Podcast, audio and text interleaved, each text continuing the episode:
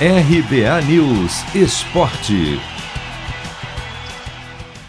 Velho conhecido de Lionel Messi, já que está acostumado a enfrentar o craque argentino nos duelos entre Real Madrid e Barcelona, volante Casimiro prega respeito ao adversário.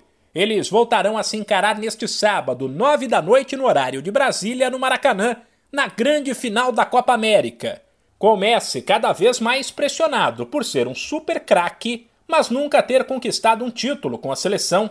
Casimiro revelou ser um admirador do argentino mas lembrou que, assim como na Espanha, quando a bola rolar, cada um vai defender o seu. Falando de Messi, claro que é um jogador excepcional, um jogador de, de muita qualidade, um jogador que eu tenho muito respeito, uma admiração muito grande pelo que, que fez no futebol e segue fazendo no futebol, mas é, ele vai defender a Argentina, eu vou defender a seleção brasileira.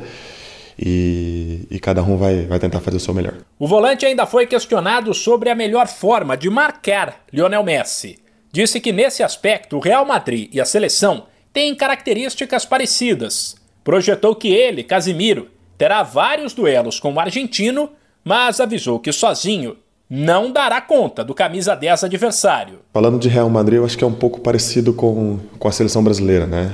É, já que ele especificou aí que é homem ou, ou por zona, acho que é, ambas, ambas, ambos os lugares que eu jogo é, é por zona, né? Cada um pega que tiver na sua zona, você acaba, você acaba marcando, né?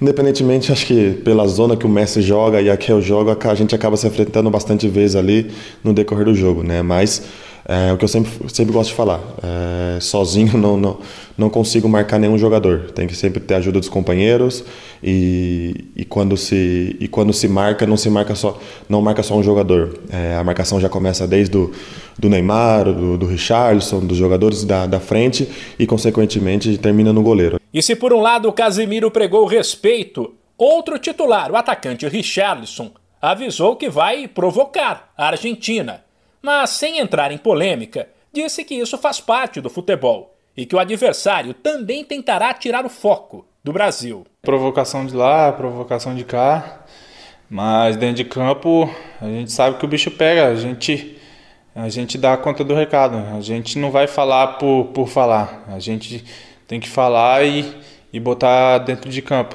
é, tem que ganhar todos os jogos e é o que a gente está fazendo. Então a gente é, vai provocar sim, vai provocar o outro, vai acontecer. É, então acho que o que vale mesmo são os três pontos de campo e quem levantar a taça. O Brasil é o atual campeão da Copa América, enquanto a Argentina ficou com a taça em 1993 e de lá para cá não conquistou mais nenhum título. De São Paulo, Humberto Ferretti.